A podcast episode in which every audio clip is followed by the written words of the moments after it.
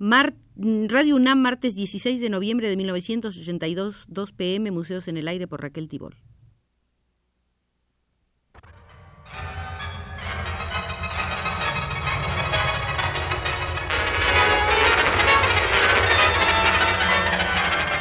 Museos en el Aire.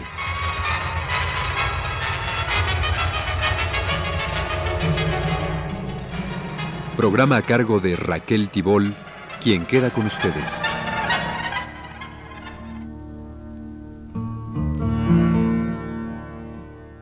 Si ustedes están de acuerdo en acompañarme, seguiremos hoy visitando el Museo de los Robos, Falsificaciones y Hallazgos de Objetos Artísticos. No todo es amargura en este capítulo del arte de todos los tiempos. A veces algunos objetos son recuperados.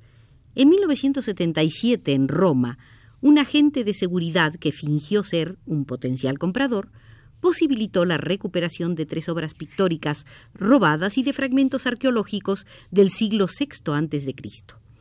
El agente logró arrestar a un revendedor de objetos robados en el centro de la propia Roma y al allanarse posteriormente el departamento del detenido, fueron descubiertos los objetos artísticos robados, entre ellos una pintura del siglo XVI de la Escuela de Siena. En la bodega se encontraron además imitaciones de vasijas etruscas. En 1978 se pudo recuperar un cuadro de Francesco Bisolo que fuera robado en 1924 de la iglesia delegada di Piave al norte de Italia. En el curso de un año entre 1977 y 1978 fueron recuperados tapices, piezas arqueológicas, esculturas, pinturas, entre ellos un Rubens, un Murillo, un Tintoretto, cuatro tapices pertenecientes a la Catedral de Saint-Vincent de Viviers de Francia. La operación de mayor éxito la constituyó la recuperación en menos de dos días de la obra de Rubens Las Tres Gracias, robada con otras telas de pintores flamencos en marzo de 1978 del Palacio Pitti de Florencia.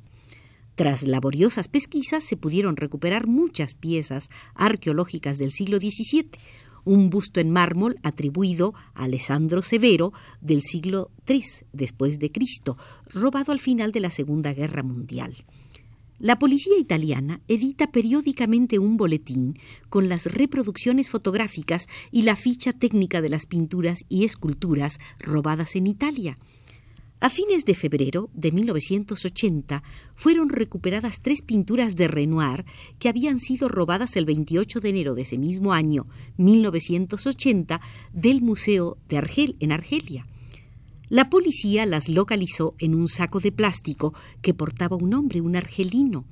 Los detectives ya sospechaban de que ese individuo traficaba con objetos robados y cuando salía de su apartamento con la bolsa de plástico, lo detuvieron. Mohamed Arrouz, tal su nombre, era mesero de medio tiempo y dijo que él solo se había dedicado a cargar un paquete que le habían confiado.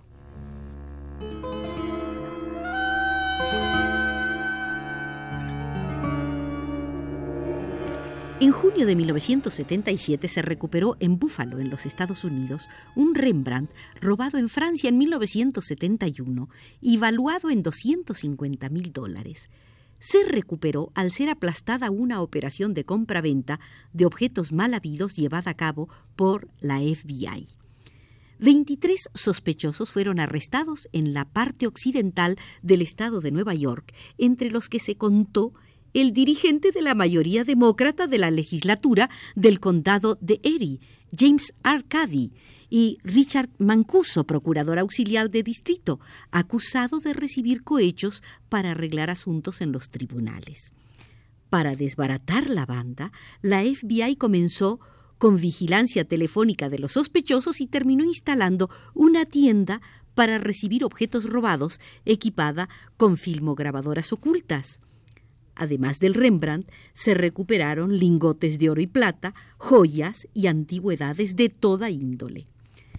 La policía mexicana no es el FBI, pero en cuestión de recuperaciones artísticas también hace lo suyo. Recordemos que en 1971 halló el cuadro de Goya La familia de Carlos IV, robado a Julio Fernández Herrera, entonces presidente de la Cámara Nacional de la Industria de la Radio y la Televisión. Lo había robado otro Herrera, nada más que de nombre José Ignacio y con segundo apellido Beltrán. Exigía por la devaluación de la pintura realizada en 1790 25 millones de pesos de los de 1979. Pero resulta que lo robado era de mayor valor, pues se habían llevado otro cuadro de Goya, la corrida de toros en la aldea, y joyas muy caras. Todo eso estaba en casa de la madre del robado, la señora María Elena Herrera, viuda de Fernández. Por entonces vivía en Cuernavaca Mohamed Reza Paglevi, y el ladrón pensó que podría venderle la pintura, y en Cuernavaca fue encontrada. Los ladrones se portan mal, y a veces los gobiernos se portan bien. En septiembre de 1979 Estados Unidos devolvió 300 piezas precolombinas robadas de antiguas tumbas en Latinoamérica y vendidas luego en circunstancias diversas. Este fue el remate de una investigación de tres años llevada a cabo por el Servicio de Aduanas de los Estados Unidos. Dos eran los traficantes que habían sustraído ilegalmente de Costa Rica, Panamá, Perú y México piezas prehispánicas. Daniel y David Weiner. El primero se declaró culpable. Pagó una multa de 2.500 dólares. Su hermano fue considerado inocente y todos en paz. Los 300 objetos recuperados pertenecían esta vez a Costa Rica y fueron recibidos por el embajador de ese país, quien reveló que los ladrones habían penetrado en la selva para desenterrar objetos de antiguas tumbas. ¿Cómo pudieron salir de Costa Rica y llegar a los Estados Unidos? Eso sí, no se aclaró.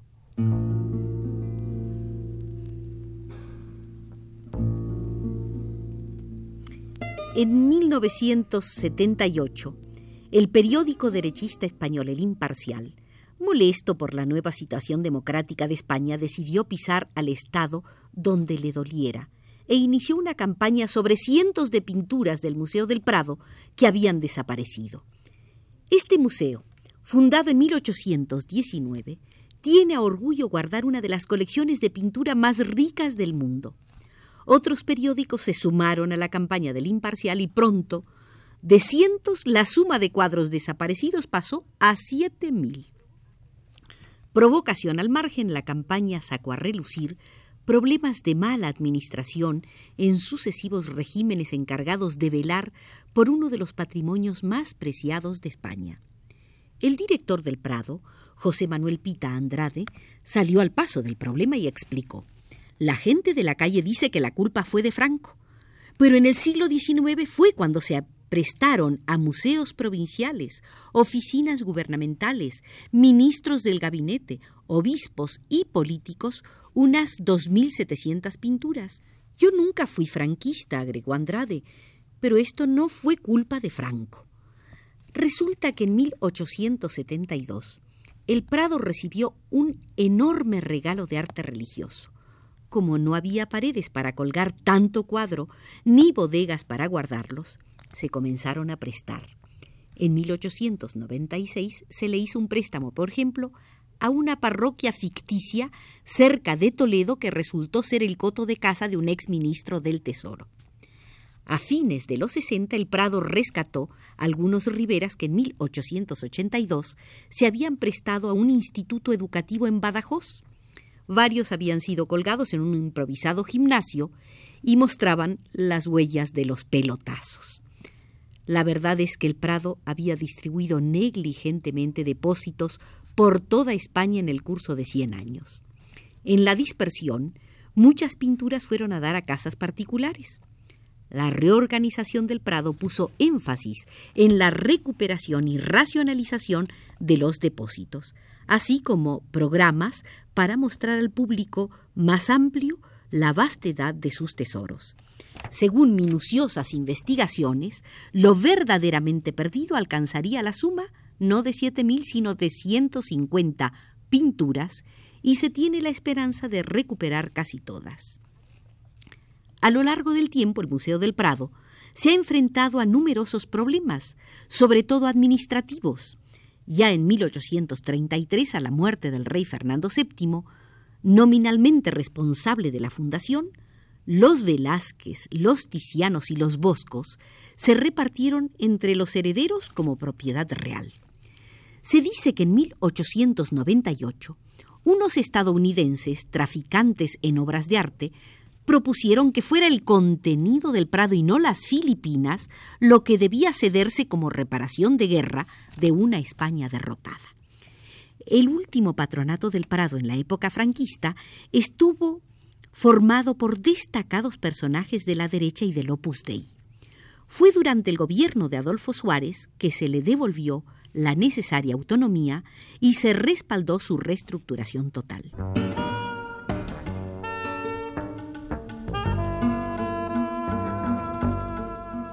Los fascistas italianos, sin vías de acceso al poder, han recurrido a los atentados contra obras de arte para hacerse notar.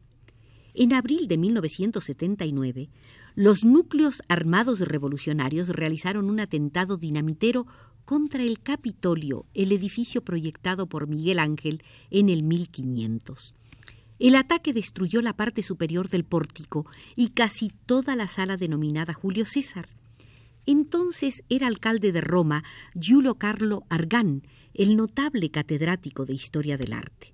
Miles fueron los ciudadanos que se concentraron frente a su querido Capitolio para manifestar su repudio por un crimen contra la cultura. En la sala destruida había frescos y decoraciones de Miguel Ángel que se perdieron para siempre. El explosivo dañó asimismo frescos de la sala de los Orazzi y Curiazzi debidos a De la Porta y otros artistas. A la protesta se sumaron todos los museos romanos que cerraron sus puertas por varios días. Pero volvamos al Prado. Después de servir durante 160 años, se decidió dotarlo de aire acondicionado y de sistemas de seguridad. Esto le costó al Estado español la cantidad de 15 millones de dólares. Se construyó un centro subterráneo de control detrás del elegante edificio de estilo neoclásico. La humedad y la temperatura de las distintas salas pueden ahora controlarse con gran precisión. Entre las nuevas instalaciones se cuenta una sala de conferencias, una biblioteca, un centro de investigaciones y una fuente de sodas. Debido al serio problema de contaminación creado por la industria y el creciente número de vehículos, el control de la atmósfera en las antiguas salas del museo se había hecho vital. En los últimos años, algunos cuadros habían resultado más dañados por la contaminación atmosférica de lo que lo habían sido durante los 100 años previos. Todas las salas están controladas ahora mediante un circuito cerrado de televisión y por rayos infrarrojos que activan las alarmas si alguien toca las obras en exposición. Esto está bien porque a mí me tocó ver en 1978 cómo un turista le ponía toda la mano encima a la maja desnuda mientras el guardián se dedicaba a piropear a las muchachas visitantes.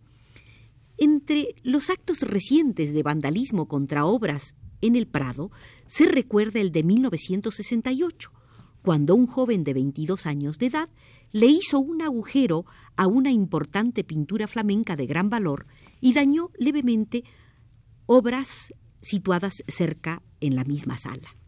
Cosas similares pasan en México.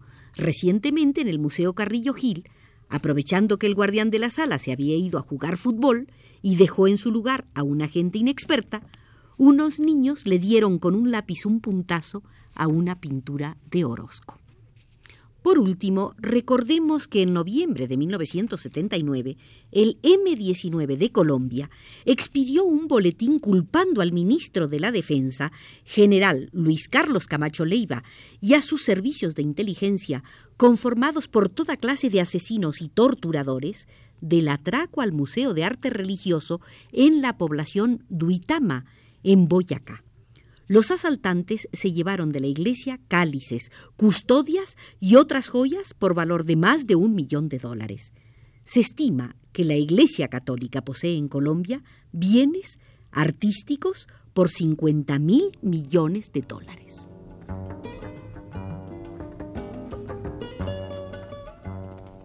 Y con este dato espeluznante nos retiramos del Museo de los Robos, Falsificaciones y otras cosas porque así nos lo indica Manuel Garro desde los controles.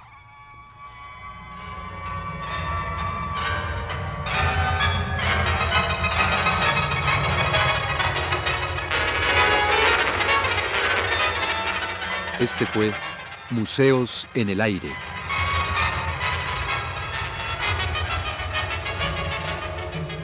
El programa de Raquel Tibol que se transmite todos los martes a las 14 horas.